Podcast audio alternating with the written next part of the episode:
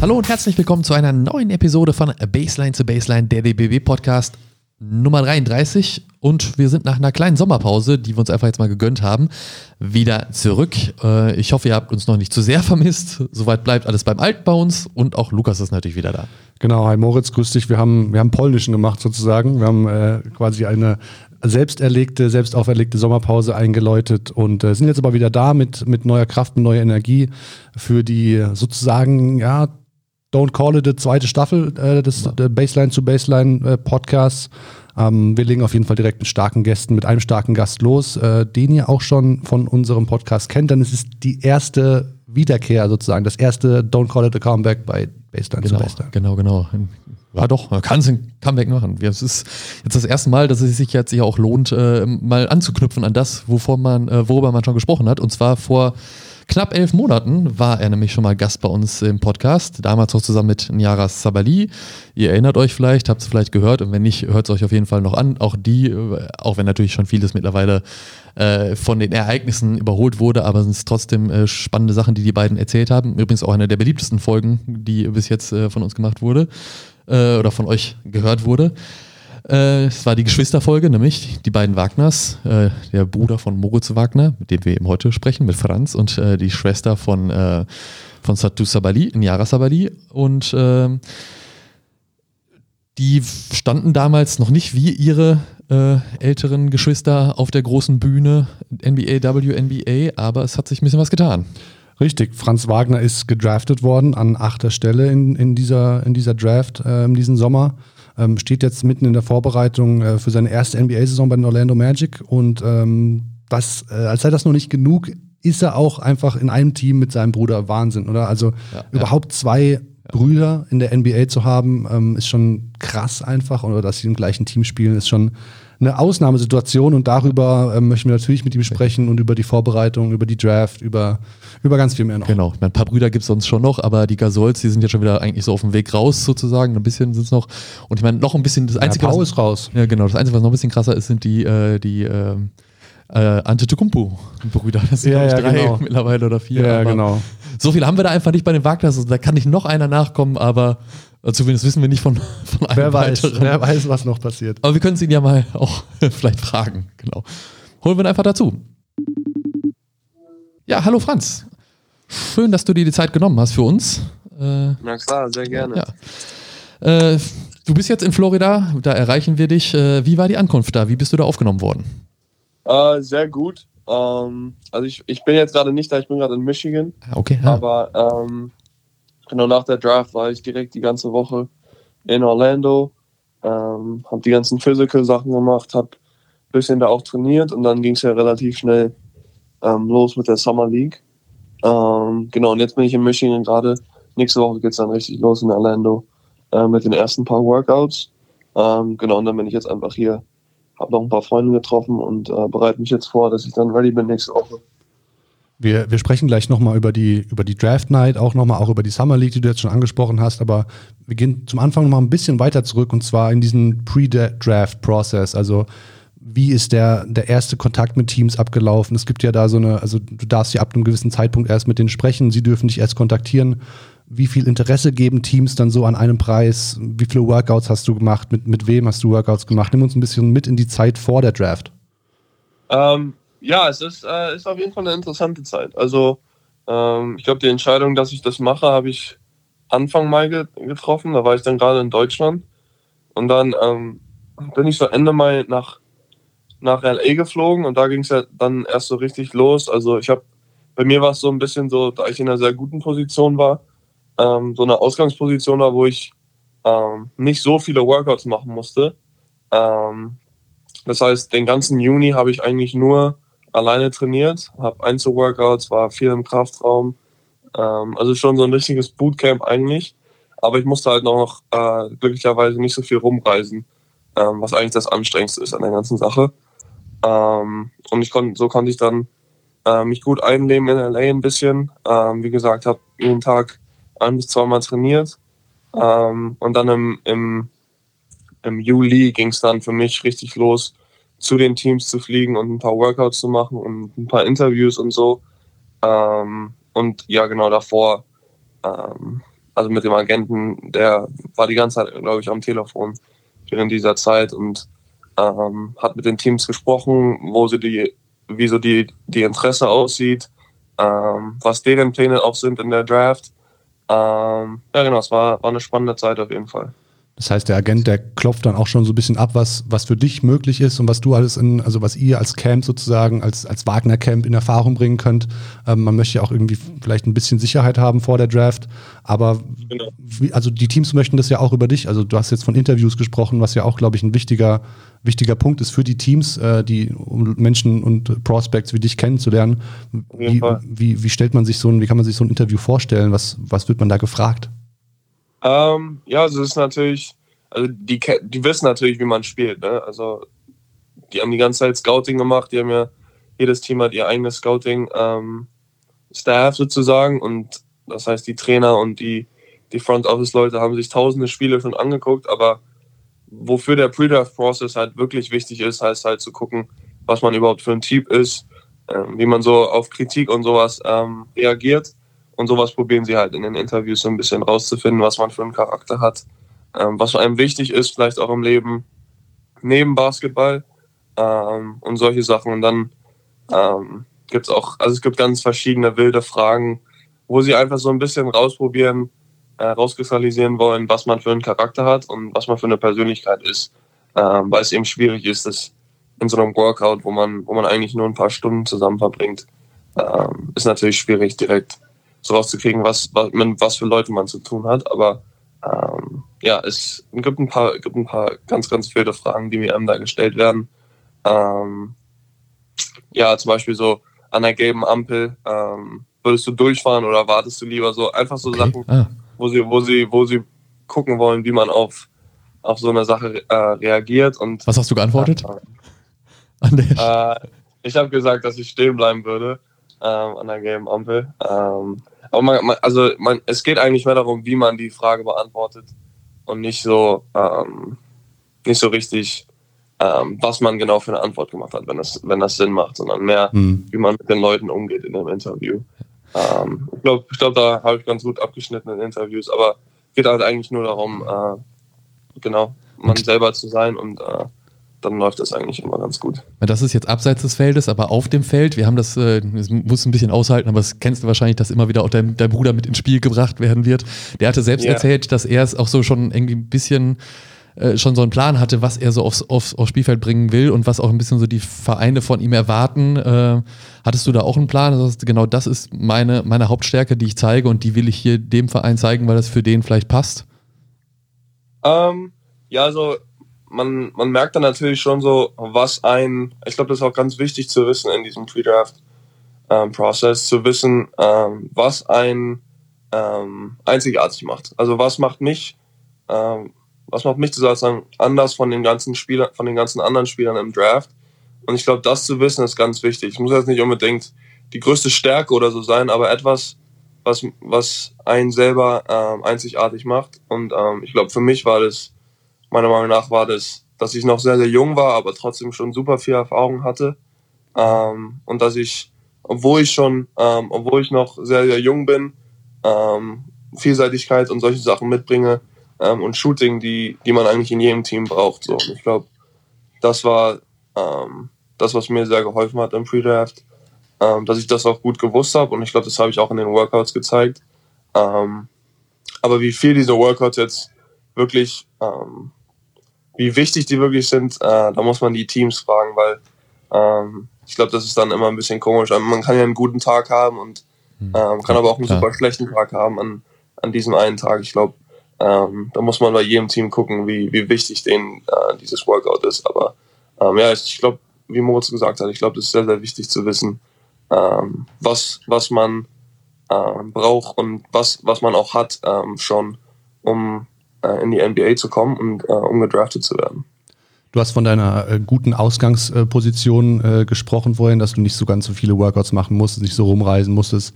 Ähm, damit einher ging ja auch eine Einladung in den Green Room, was ja auch was, was Besonderes auf jeden Fall ist. Das, das äh, bekommt ja. nicht jeder. Wie, wie kann man sich das vorstellen? Kommt dann ein grüner Brief nach Hause? Oder ähm, vielleicht auch noch mal kurz erklären, was der Green Room genau ist? Ja, nee, also so spektakulär war es jetzt nicht. Vielleicht war es jetzt auch nur dieses Jahr so, weil, es ja so ein bisschen komisch war mit, mit, der, ähm, mit Corona noch. Aber ähm, ja, der Green Room ist eigentlich in einem normalen Draft ähm, werden die Spieler eingeladen, wo man, wo die NBA äh, oder wo so eigentlich, wo man schon weiß, dass die Jungs gedraftet werden ähm, und meistens auch in der ersten Runde. Und deswegen kriegen die dann halt diesen, äh, diese Einladung und ähm, dann gibt's vor dem Draft, kommt man richtig früh an der Arena an. Ähm, man macht ganz viele Media-Sachen, ähm, roter Teppich, solche Sachen, macht ganz viele kleine Interviews und hat dann auch seinen eigenen Tisch in der Halle, wo man äh, Freunde und Familie äh, ein bisschen unterbringen kann und äh, mit denen halt zusammen an einem Tisch den Draft dann verfolgen kann und dann eben auch auf die Bühne gehen kann. Und dieses Jahr war es eben noch wichtiger, eigentlich in diesen Green Room reinzukommen, weil nur diese Leute durften dann auch auf die Bühne gehen dieses Jahr, hm. äh, wegen Corona. Ähm, und ähm, deswegen habe ich mich sehr gefreut, einfach weil, ähm, ja genau, weil das dann äh, gehießen hat, dass ich nach New York fahren darf und äh, auch Freunde und Familie dabei sein können und äh, wir eine gute Zeit haben können. Cool. Waren, waren dann eigentlich alle anderen nicht da? Also die waren nicht vor Ort, alle anderen, die jetzt nicht da drin waren? Genau. Okay. War, ja, genau, weil ähm, eben nur dieses Jahr war das eben so, weil die, dadurch, dass sie dann keinen eigenen Tisch haben, sitzen sie dann sozusagen mit normalen Fans und mit ganz normalen Leuten zusammen im Publikum. Ja. Ähm, und dann ist es natürlich mit, äh, mit der Ansteckungsgefahr und so, äh, war das denen, glaube ich, ein bisschen zu, äh, zu riskant, deswegen war das dieses Jahr so. Und deswegen durften aber irgendwie auch deine Eltern dann kommen, weil, weil eigentlich normalerweise ist es ja gerade mit der Einreise in die USA schwierig, dann. Genau, ähm, ja, das war äh, ein großes Thema. Wir haben, mussten ganz viel hin und her telefonieren und ähm, zum Glück haben wir ein bisschen Hilfe bekommen. Ähm, nee, aber es war auf jeden Fall nicht einfach. Ähm, es war dann noch kurz, äh, wurde noch kurz diskutiert, ob sie, ob sie vielleicht nach Mexiko einreisen und dann da zwei Wochen, zwei Wochen bleiben und dann außerhalb von Schengen. Einreiseleiche. Ja. Ähm, aber wir haben es dann zum Glück anders hingekriegt. Aber nee, es war auf jeden Fall, also ähm, ja, wir haben auf jeden Fall Hilfe gebraucht vom, vom Agenten und auch von der NBA, glaube ich, ähm, dass wir das dann hingekriegt haben. Ja, krass. Wie, wie lief dann die, die Draft-Nacht für dich selbst ab so? Ich meine, du warst da mit deiner Familie. Ähm, Moritz war als Pappfigur dabei, haben wir gesehen. Ähm, ja. Du hast schon gesagt, es ist vorher erstmal ein bisschen Media, roter Teppich, also wahrscheinlich äh, Handshakes und Smalltalk relativ viel. Und ähm, aber wie war das dann? Wusstest du schon, dass du an acht ge gezogen werden wirst? Oder war das für dich dann nochmal eine Überraschung, dieser Moment? Oder, ähm ähm, also, man weiß es natürlich nie. Ähm, Gerade genau an welcher Stelle oder welches Team weiß man eigentlich nie. Ich habe für Orlando habe ich einen Workout gemacht und der lief auch wirklich sehr gut. Ähm, aber man hat halt so eine Range, so an, wo wir gedacht werden, okay, das ist realistisch. Ähm, und für uns war das, glaube ich, so äh, Mitte der Lotterie. Also ähm, wir haben schon gehofft, dass es unter den ersten zehn ist, aber ähm, das kann man halt nie wissen. Lottery dann, ist 1 bis 15, Entschuldigung, das ist 1 bis, 1 bis, 1 bis 14, okay, genau. Ja. Ähm, sorry, ja. ja. Ähm, genau, das, das war so, das war so die Hoffnung, sage ich mal, unter den ersten zehn, aber wie gesagt, es, es hängt so viel ab. Die Teams machen die meisten Entscheidungen passieren erst Minuten vor dem Draft. Also ähm, genau, die, also die Nacht war, war wirklich äh, sehr, sehr hektisch. Wie gesagt, man hat viel zu tun. Der, der Draft hat irgendwie um 8 Uhr angefangen. Ich kann mich erinnern, unser Bus ist schon um, um 2.30 Uhr losgefahren. Also ähm, waren wir super früh an der Halle. Ähm, und dann gab es halt verschiedene Interviews, ganz viele Fotos werden gemacht. Ähm, die Outfits sind natürlich äh, eine große Sache für, für die Amis dann bei so einer Veranstaltung auch. Ähm, ne, es war aber war auf jeden Fall ein coole, cooles Erlebnis und dann, ähm, genau, als dann so die ersten paar Picks, die eigentlich schon klar waren, glaube ich, für alle, dann so durch waren, dann ähm, bin ich auch immer nervöser geworden so und ähm, zum Glück ist es dann Orlando an Nummer 8 gewesen, was, äh, was, was natürlich uns alle super happy gemacht hat mit dem, mit dem Innenleben deines Anzugs hast du ja auch so ein bisschen äh, reminisziert und, und Shoutouts gegeben an deine vorherigen Stationen. Hast du, haben deine Eltern den mitgebracht aus der Privatschneiderei aus Berlin oder wie ist der zustande gekommen? nee, also wir, mein Agent hat mich mit äh, einem Designer ähm, connected so ein bisschen und mit dem habe ich drüber geredet, auch die Farbe von dem Anzug, was er denn dann denkt, ähm, was gut aussieht vielleicht. Ähm, ich wollte jetzt nicht super langweiliges, aber ich wollte jetzt, bin jetzt auch nicht der Typ, der hier Diamanten an seinem Anzug unbedingt hat. Ähm, deswegen, ich glaube, die Farbe, die wir ausgesucht haben, sah ganz nice aus. Und ähm, ich habe ihm halt gesagt, dass ich ähm, die so ein bisschen die Geschichte erzählen möchte, wie ich zur Draft gekommen bin. Ähm, natürlich mit Alba und mit, und mit Michigan. Und ja, ich glaube, wir haben eine super Lösung gefunden. Ähm, so ein bisschen low-key das in dem Anzug äh, reinzumachen. Wir haben die richtigen Trikots, äh, die, ich, die ich getragen habe. Ähm, habe ich die richtige Nummer vom Alba-Trikot, war, war hinten im Anzug drin. Ähm, und das gleiche mit den Michigan-Nummern. Ähm, ich glaube, fand, ich fand es auf jeden Fall super, äh, wie, es, wie es dann aussah. Und ähm, ja, hat mir richtig gut gefallen. Wird der Anzug, gibt es nochmal, glaubst du, es wird nochmal irgendwann einen Anlass geben, dass du den Anzug nochmal trägst oder ist es einfach äh, die, die Reliquie, die jetzt da hängt und die wird nicht mehr angezogen? Ja, die wird nicht mehr angezogen, glaube ja, ich. Kommt glaub, ins Wagner Museum. Genau. Ja. Ich meine, der ist ja auch nochmal spannend, wie, wie denkt man da so in, in, zwei, äh, in 20 Jahren, wenn man die Bilder dann nochmal sieht drüber, weil ja. jetzt bringe ich nochmal zwei andere Namen ins Spiel. Wenn man die Draft-Bilder von einem Detlef Schrempf sieht oder von einem Dirk Nowitzki, dann denkt man heute so, Alter, wie sahen die denn ja. damals aus? Mal gucken, wenn man da in 20 Jahren drüber nachdenkt. Also gerade der Anzug von Dirk, glaube ich, das war so ein bisschen Schlabberlook über Das war der, das war der Style damals. Das war so der Style, genau. Da bin ich gespannt, wie man in 20 Jahren drüber denkt. Ähm, Detlef Schrempf, das war genau die gleiche gleiche Pick-Position. Äh, Dirk Nowitzki war sogar noch ein bisschen später. Ist dir das auch irgendwie durch den Kopf gegangen, als, als du an äh, dieser Nummer gezogen wurdest? Also krass, das ist jetzt schon äh, auch eine der höchsten Positionen eines Deutschen. Man muss natürlich sagen, mit Satusa Bali, die an zweiter Position in WNBA Draft gezogen wurde damals, ist nochmal eine äh, höher gewesen. Aber es ist schon jetzt auch eine Hausnummer. Ähm, ja, also ich habe ich hab davon gehört, irgendjemand hat mir äh, so einen Artikel gesch geschickt, wo das dann halt drin stand. Ähm, aber ähm, also eigentlich heißt es ja nichts, ne? Also ja. die beiden, die du genannt hast, Detlef Schrempf, Dirk und natürlich auch Satu, ich glaube, ähm, was die ausmacht, ist, dass, dass sie das nicht äh, sich zu Kopf äh, steigen gelassen haben und einfach weitergemacht haben und weiter hart gearbeitet haben. Und deswegen kann man sich heute auch noch an die Namen erinnern. Ähm, und das ist, glaube ich, so das Wichtigste, dass ich mich daran erinnere und ähm, ja, einfach probieren, mein Ding weiterzumachen und dann äh, hoffentlich passieren diese ganzen tollen Sachen, die, äh, die diese äh, deutschen Legenden und äh, Satu ähm, wird bestimmt noch zu einer Legende, da bin, ja. ich, mir, bin ich mir sehr, sehr sicher, ähm, gemacht haben. Und ähm, ich glaube, das ist für mich das Wichtigste. Gehen wir ein bisschen so von der Draft Night jetzt weg. Äh, in der Woche danach ist wahrscheinlich erstmal viel zu klären gewesen. Im Zweifel schon ja. Umzug, gab es schon eine neue Wohnung und dann Kennenlernen von neuen Spielern. Ist das schon passiert? Genau, also ähm, wir haben, wir haben, wie gesagt, erstmal die Physical, die Media-Sachen.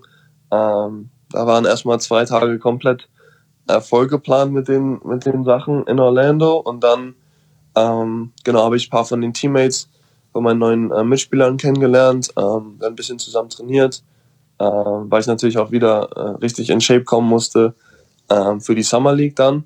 Und ähm, genau, ich habe hab mich ein bisschen umgeguckt mit der Wohnungssuche was aber noch so ein bisschen aufgehalten war, weil, äh, weil wir noch nicht wussten, äh, was mit Moritz ist. Ja. Und ähm, das war so ein bisschen der Plan. Zum Glück ist jetzt auch aufgegangen, dass, ähm, dass wir zusammen äh, leben können. Und ähm, genau deswegen äh, haben wir jetzt erst was gefunden. Äh, super schönes Haus eigentlich, wie, wie ich finde. Und äh, ja, es wird, wird bestimmt ein cooles Jahr mit, mit Moritz zusammen.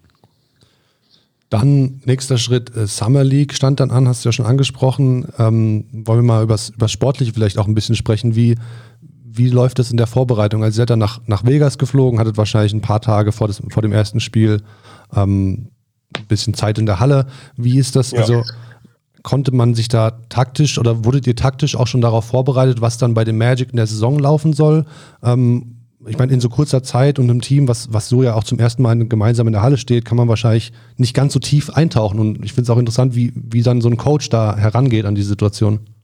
Ja, also was, was ich erstmal richtig cool fand, war, dass unser Head Coach da war und auch die ganzen Trainings geleitet hat, was nicht normal ist. Also ähm, ist jetzt auch sein erstes Jahr von Coach Mosley in, in Orlando und äh, ich glaube, da, da hat er gleich die Chance genutzt, uns ein bisschen besser kennenzulernen dass wir auch so ein bisschen das Gefühl kriegen für ihn.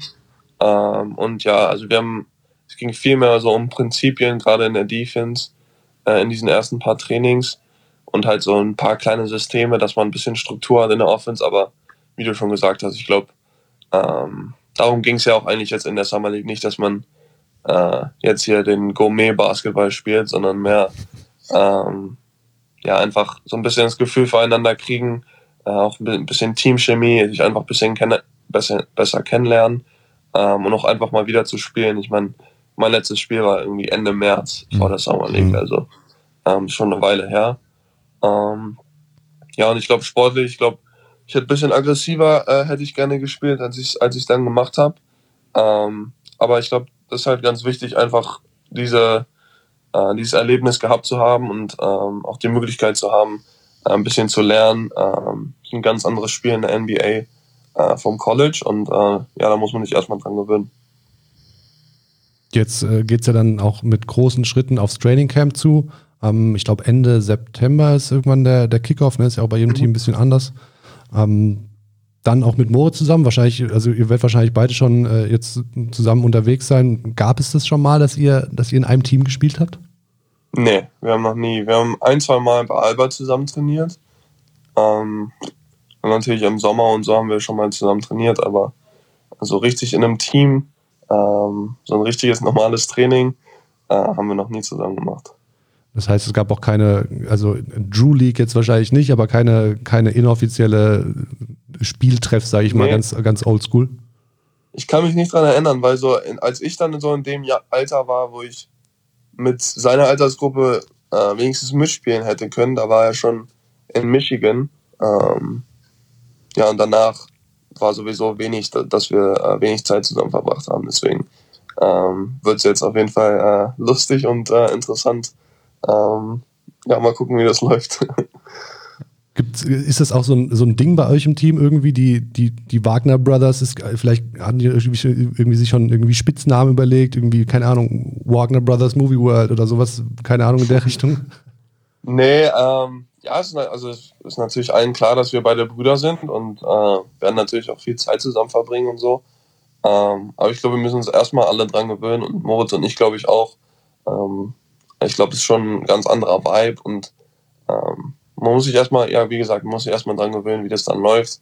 Ähm, wir sind auch zwei Charakter, die, äh, die generell so ein bisschen Eingewöhnungsphase brauchen und äh, gerade Moritz ist, glaube ich, jemand, der, der sich äh, nicht wirklich zurückhält. Deswegen ähm, wird es ganz lustig. Aber ich meine, egal ob Moritz da ist oder nicht, ich glaube, äh, mein Ziel ist sowieso das gleiche dieses Jahr, dass ich äh, so viel lernen möchte wie möglich und ähm, hoffentlich auch viel spielen kann und hoffentlich einfach äh, mich weiterentwickeln kann in dem Jahr. Und ähm, Moritz wird mir da auch super viel helfen können.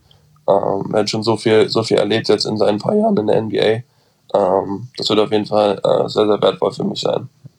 War das denn jetzt für euch eine große Überraschung, dass es wie ich auch dann das gleiche Team geworden ist? Oder habt ihr da auch schon ein bisschen mit gerechnet, dass es jetzt natürlich, weil eben Moritz da letztes Jahr schon gespielt hat, der Vertrag ist ausgelaufen, aber sie haben ihn jetzt sozusagen äh, wieder neu eingestellt, mit ihm verlängert, wie man es auch immer sagen will, weil sie ja anscheinend auch von ihm überzeugt sind von seiner Leistung. Also oder hat euch das jetzt wie aus heiterem Himmel erwischt und gesagt, geil, es ist tatsächlich so geworden, hätten wir aber nie mitgerechnet? Ja, also man, es war so eine Sache, wo ich wusste, dass das natürlich eine Möglichkeit sein kann, aber ähm, es war so direkt nach dem Draft, wollte ich jetzt auch noch nicht so richtig aussprechen, bis es dann endlich dann äh, wahr geworden ist, weil ähm, ich meine, es ist so schwer in die, in die NBA zu kommen und ähm, gerade auch als Brüder ist es, glaube ich, einfach cool, dass wir es beide geschafft haben. Aber es ist halt, also, es ist einfach krass, dass, dass wir jetzt beide im gleichen Team sind, so ähm, zusammen leben können. Es wird, äh, es wird super viel Spaß machen mit dem und ähm, ja, ich glaube, ähm, ich habe da, ich wollte nicht zu viel drüber nachdenken, bevor es dann äh, wirklich wahr geworden ist. Wie ist das für dich so? Ist er jetzt noch so der große Bruder oder ist das mehr so gleichberechtigt? Weil in, in der Podcast-Folge 30, die sich alle, die sie noch nicht gehört haben, gerne auch nochmal angucken können, kam er so äh, äh, aus dem Staunen gar nicht mehr heraus, wie du dich entwickelt hast und sagte, das war irgendwie vor ein paar Jahren noch so mein kleiner Bruder und jetzt ist es eigentlich so eher ebenbürtig in Anführungsstrichen so vom, weil du auch erwachsen geworden bist. Hört sich jetzt doof an, aber es ist ja so, man wird ja älter. Ja. So, wie ist das? Siehst du noch zu ihm auf als großer Bruder oder ist das auch so ein gleichberechtigtes, nicht gleichberechtigt? Ich würd, ich, also ich würde schon, ähm, also der, der, so die Atmosphäre ist natürlich einfach, ist auch ganz klar, man wird, äh, ähm, wie sagt man, ähm, independent. Ich ja, ja, ja, ja, unabhängig. Äh, unabhängig. Flügge. Genau. Ja, genau. Man wird einfach unabhängiger. Einfach ist ja auch normal. Ich war jetzt zwei Jahre ähm, fast alleine hier am College und habe natürlich mein, meine eigenen Freunde und so, aber ähm, trotzdem, also ich glaube schon noch, dass ich zu ihm aufblicke äh, in einer gewissen Art und ähm, ihm auch super gerne noch Fragen stelle und ähm, ihn auch brauche in, in so ein bisschen in der Rolle. Aber wie gesagt, man wird äh, unabhängiger und äh, wir, wir sind super, super gerne zusammen und machen Späße und äh, sicher auch auf einem ähnlichen Level, wie wir es früher zusammen gemacht haben. Ähm, ein bisschen hat sich natürlich das verändert, aber ähm, das ist, glaube ich, ganz normal. Du hast vorhin schon ein bisschen darüber gesprochen, dass, was du dir so vorgenommen hast für die Saison, ähm, dass du einfach möglichst viel Spielgelegenheit äh, bekommen möchtest und die auch nutzen möchtest und dich und einfach so viel lernen, wie du, wie, wie du nur kannst. Ähm, sprecht ihr auch da auch darüber, sprichst du darüber auch mit Moritz, was, was ihr euch für die, für die Saison vornimmt? Ähm, dafür haben wir jetzt nicht, noch nicht so richtig, äh, haben wir noch nicht drüber, drüber gesprochen zusammen. Ähm, wir haben natürlich jetzt genug Gelegenheit in den nächsten Wochen, aber ähm, ich meine, wir, wir haben so ein junges Team, ich glaube, ähm, dass wir ganz, ganz viel haben, äh, was wir beweisen wollen und ähm, auch hoffentlich die Chance dazu kriegen. Und ähm, ich glaube, es wird sehr, sehr competitive im Team. Also ähm, jeder ist, glaube ich, in so einer ähnlichen Situation, wo äh, wo er sich beweisen äh, will vor den Coaches und natürlich auch in der Liga. Und ähm, ich glaube, das, das wird, glaube ich, so eins der Sachen sein, was, was uns, glaube ich, am besten macht, dass wir Leute haben, die competitive sind im Training und äh, für ihren Sport kämpfen. Und ähm, ich glaube auch, dass wir alle jung sind. Ich glaube, das wird richtig Spaß machen zusammen, dass wir so ein bisschen zusammen alles lernen. Ähm, genau, ähm, das würde ich jetzt einfach sagen, aber wir haben noch nicht so richtig drüber gesprochen. Vielleicht äh, lernt ihr auch gemeinsam was für ein Ereignis, was äh, so ziemlich genau in einem Jahr hier in, in Deutschland dann ansteht. Äh, die Eurobasket. Ähm, ab sofort gibt es da übrigens auch Day-Tickets für alle, die zuhören. Also sichert euch die Tickets für vor allen Dingen die Finalrunde in Berlin, die ja in eurer Heimatstadt äh, stattfinden mhm. wird. Sehen wir euch da zusammen vielleicht auch mal im Nationaltrikot in einem Team spielen? Vielleicht auch beim Finale in Berlin? Hoffentlich. Ähm, also ich hätte super Bock. Ähm, gerade wie du gesagt hast, ich glaube, ähm, eine Heim-EM und gerade natürlich auch in Berlin am Ende, ich glaube, das wäre richtig, richtig nice, äh, wenn wir da zusammen spielen könnten. Ähm, ich habe jetzt noch nie Nazi gespielt, deswegen ähm, ja, will ich erstmal gucken, wie, wie, die, wie die Saison jetzt läuft und, und dann muss ich mich sicher dann auch beweisen, dass ich in, in das Team ähm, gehöre, aber ähm, es wäre auf jeden Fall super geil und äh, ein großer Traum von mir, mal in der in der, in der Nationalmannschaft zu stehen. Von daher ja. Ähm, hoffentlich wird das was nächstes Jahr. Also du hast schon gesagt, kein A-Länderspiel an sich, aber äh, schon ein paar starke Auftritte gab es in den U-Nationalmannschaften hier beim Deutschen Basketballbund, ja. inklusive 2018 wahrscheinlich mit eines der Highlights der äh, Sieg beim Albert-Schweitzer-Turnier. Ähm. Das war wahrscheinlich auch für dich ein Highlight, ne?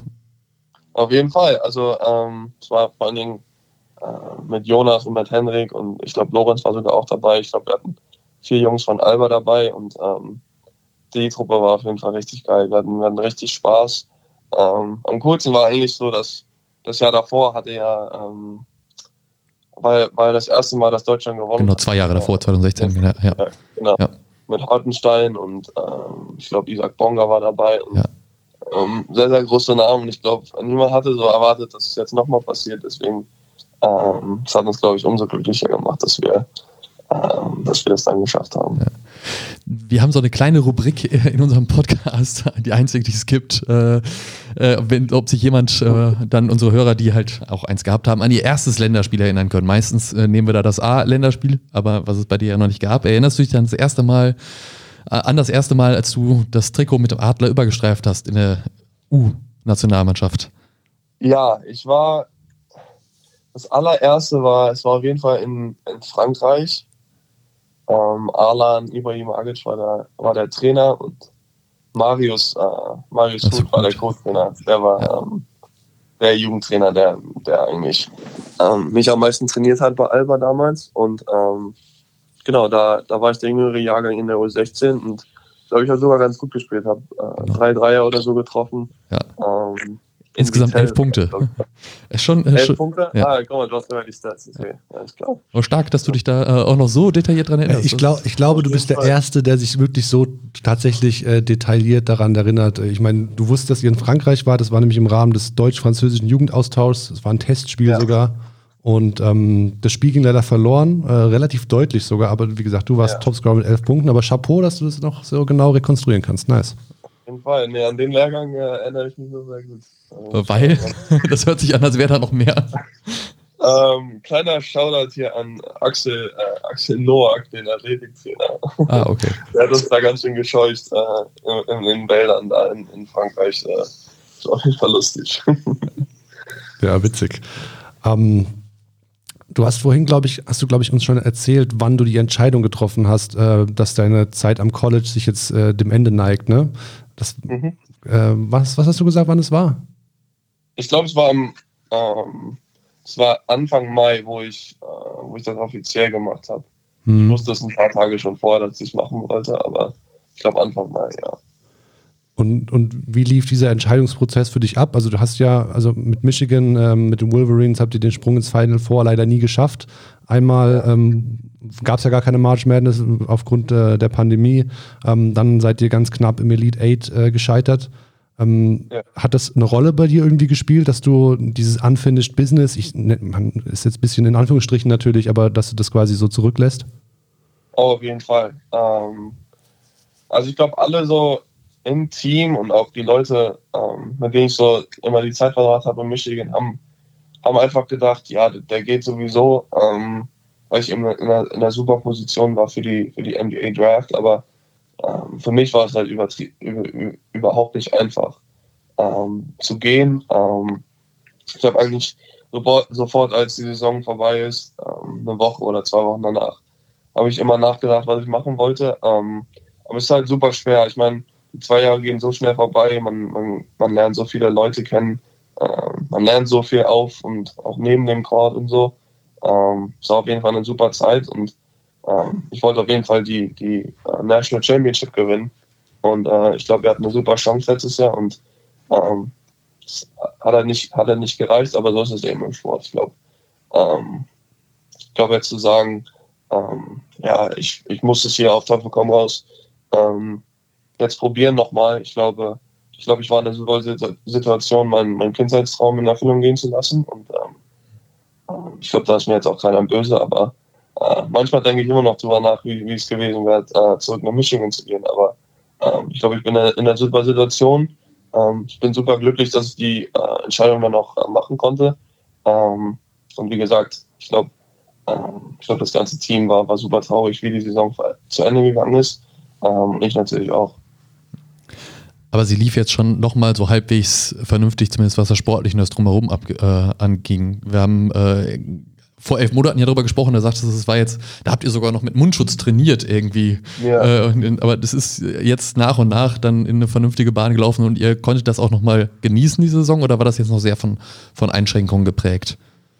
Also es war, äh, ich glaube gerade mental war es extrem anstrengend für alle. Ähm, jetzt auch nicht nur für College-Spieler, ich meine auch in ja. Europa natürlich und auch natürlich in der NBA. Ich glaube, ähm, es war eine ganz, ganz besondere Situation, aber ähm, ich meine, ich fand, wir hatten ein extrem gutes Jahr als, als Team. Ich glaube, ich als Spieler habe gezeigt, dass ich mich weiterentwickelt habe im Sommer, ähm, dass ich viele Sachen gelernt habe und ich glaube, ich bin äh, viel besser zurückgekommen, als es davor war und das sollte ja immer das Ziel sein eigentlich. Ähm, und ich meine, wir, wir haben es nicht ins Final vorgeschafft, aber ähm, es ist so schwer, da hinzukommen. Äh, es müssen so viele Sachen richtig laufen. Ähm, der wahrscheinlich unser bestes Spieler das ganze Jahr war war verletzt äh, im Tournament. Ähm, es, wie gesagt, es müssen so viele Sachen richtig laufen, ähm, um eben sechs Siege hintereinander zu haben und dann ja. äh, das letzte, das beste Team zu sein. Ich glaube, ähm, es wäre wär super nice gewesen. Ich bin immer noch manchmal traurig, dass wir äh, verloren haben, das letzte Spiel. Aber wie gesagt, man, am Ende kann nur einer gewinnen, so ist es eben im Sport und äh, man probiert äh, das nächste Mal besser zu sein. Wie viel, äh, wie schwer fiel dir jetzt der Abschied aus Ann Arbor oder wie schwer fällt er dir noch? Du bist jetzt gerade da, äh, hast du gesagt. Äh, Gibt es da jetzt gerade ja. eine Abrissparty oder ist es nur noch Sachen zusammenräumen und gehen? Ähm, so ein bisschen von beiden. Also äh, ich bin schon hier, um, um meine Freunde, äh, Freunde zu sehen. Ähm, auch wie gesagt, ich kann die super trainieren, was, was, was natürlich viel einfacher für mich macht. Ähm, ja, aber es ist schon so ein bisschen ein bisschen auch die Sachen zusammenpacken, die ich, die ich noch hier habe und die ich dann nach Orlando schicken möchte. Ähm, ja, und so ein bisschen Abschied zu nehmen. Aber ähm, ich meine, ist halt so eine Sache. Am, am, man ist sowieso nur am College äh, maximal vier Jahre Ja. und dann äh, geht es immer weiter. Es ist so ein, so ein Durchlauf von, von immer neuen Jungs und immer einem neuen Team. Und ähm, ich glaube, da muss man sich erstmal dran gewöhnen. Das ist erstmal ein komisches Gefühl, aber ähm, da habe ich mich jetzt eigentlich schon dran gewöhnt in den letzten paar, letzten paar Wochen.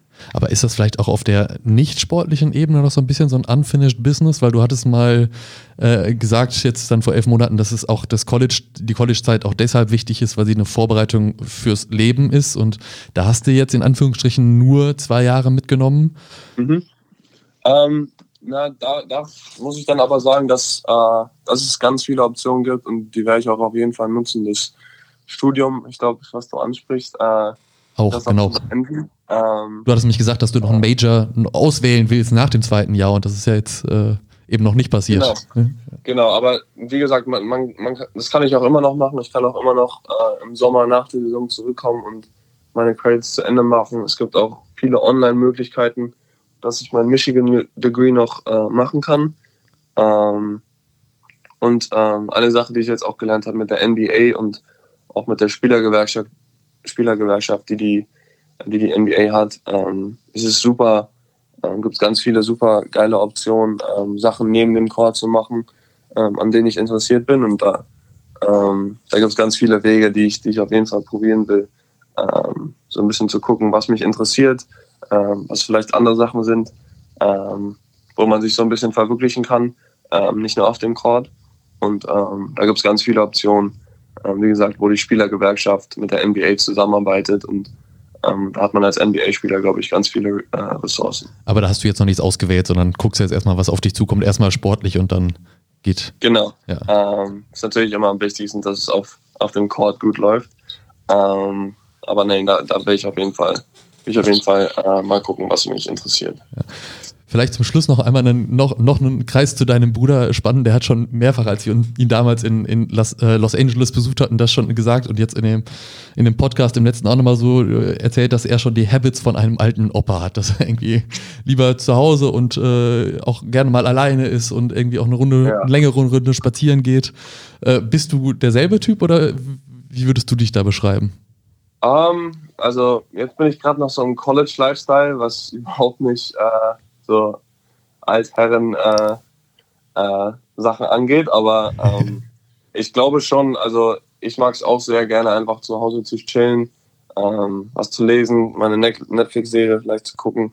Ähm, ich glaube, wir sind schon ähnlich, aber Moritz äh, ja, hat auf jeden Fall seine Nische gut gefunden, wie er, wie er zu Hause gut äh, chillen kann. Ähm, aber es ist, glaube glaub ich, auch ganz wichtig, so ähm, seine eigene Routine ähm, zu finden. Und ähm, ich meine, das, das Business, gerade das NBA-Leben ist so crazy. Ähm, man fliegt so viel rum, man lernt so viele Leute kennen. Ähm, ich glaube, das ist schon gut, ähm, ein, paar, ein paar Optionen zu haben, wie man runterfahren kann und einfach entspannen kann. Er hat damals, damals von berichtet, dass er sich irgendwie so selbst vorstellt, wie er mit, mit Schau im Schaukelstuhl auf der Veranda sitzt mit Limonade und, und, und Eis gekühlt in der Hand. Habt ihr euch da schon, hat er sich da schon eine Ecke eingerichtet bei euch in der Wohnung? Im Haus? Äh, ja, Im wir, Haus, wir, haben, ja. wir haben einen kleinen, äh, wir haben eine kleine Chill-Ecke mit einem kleinen Pool äh, bei uns im, im, im Garten. Vielleicht, äh, vielleicht legt er sich da hin. Sehr lässig. Ja, Mensch, cool. Ähm, Franz, vielen Dank für, für deine Zeit. Ähm, das ist alles sehr interessant. Wir, wir Ja. hoffen natürlich, dass du einen guten Start hast in deiner NBA-Karriere und ähm, eine gute Zeit hast mit deinem Bruder und, und viel Spielmöglichkeiten bekommst. Ähm, wir sind auf jeden Fall gespannt, wie, das, wie, das, wie sich das entwickelt in Orlando. Ähm, Und hoffen euch beide nächstes Jahr dann eben hier in Deutschland im Nationaltrikot zu sehen, auch mal auf deutschem Nice. Boden wieder. Ja. genau, aber vorher hoffen wir natürlich auch noch vielleicht einen kleinen Abstecher noch zu euch machen zu können, zu irgendeinem Zeitpunkt. Wer weiß, ob das, ob das irgendwann mal möglich sein Ob wird wir demnächst. reingelassen werden. Ja. Ob wir reingelassen Ja. werden, genau. Voll. Du hast ja jetzt Erfahrung, du kannst uns dann sicherlich helfen. Ja, genau. Ja. Cool, ja, Dankeschön. Dann äh, komm gut rüber wieder nach Orlando und einen guten Start. Dankeschön, macht's gut. Mach's gut, Franz. Ciao. Tschö. Das war's dann für heute auch äh, wieder mit Baseline zu Baseline, der DBB Podcast. Unsere erste Folge nach unserer kurzen äh, Sommerpause 2021. Ab jetzt gibt es uns wieder regelmäßig zu hören, äh, wie auch vorher. Wir haben äh, genügend äh, spannende Themen und Gesprächspartner für euch, mit denen wir euch in den nächsten Wochen und Monaten unterhalten äh, wollen. Und wenn das nicht so lange aushalten könnt und ihr noch nicht die alten Folgen gehört habt, hört sie euch auf jeden Fall nochmal an. Da sind ein paar tolle dabei. Auf jeden Fall. Ähm, genau, und wenn ihr es noch nicht getan habt, äh, dann könnt ihr auch gerne ein, äh, ein Review dalassen, einen Kommentar geben äh, äh, auf, auf eurer Podcast-Plattform eurer Wahl. Ähm, gerne Feedback geben, das ist immer sehr willkommen. Ähm, wir lesen das gerne und, und wir nehmen uns das auch zu Herzen. Deswegen schickt Anregungen und Kritik, ihr, ihr wisst Bescheid und ähm, wir werden auf jeden Fall äh, schneller zurück sein als beim letzten Mal. Ja. Bis dahin, bleibt gesund, bis bald. Tschüss. Reingehauen.